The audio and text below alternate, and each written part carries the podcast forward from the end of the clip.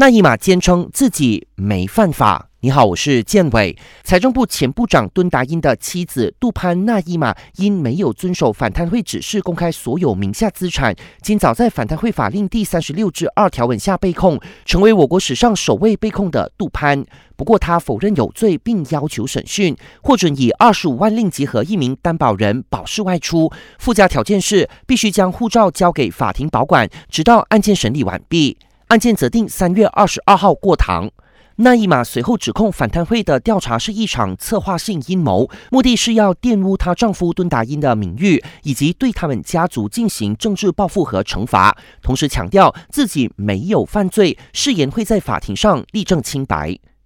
面对种种指控，团结政府发言人法米出面辟谣，强调团结政府不曾干预反贪会针对拥有敦勋贤者与家人所展开的调查。首相拿督斯里安华更没有发出过个人指示，因此所谓政治报复的言论是不属实的。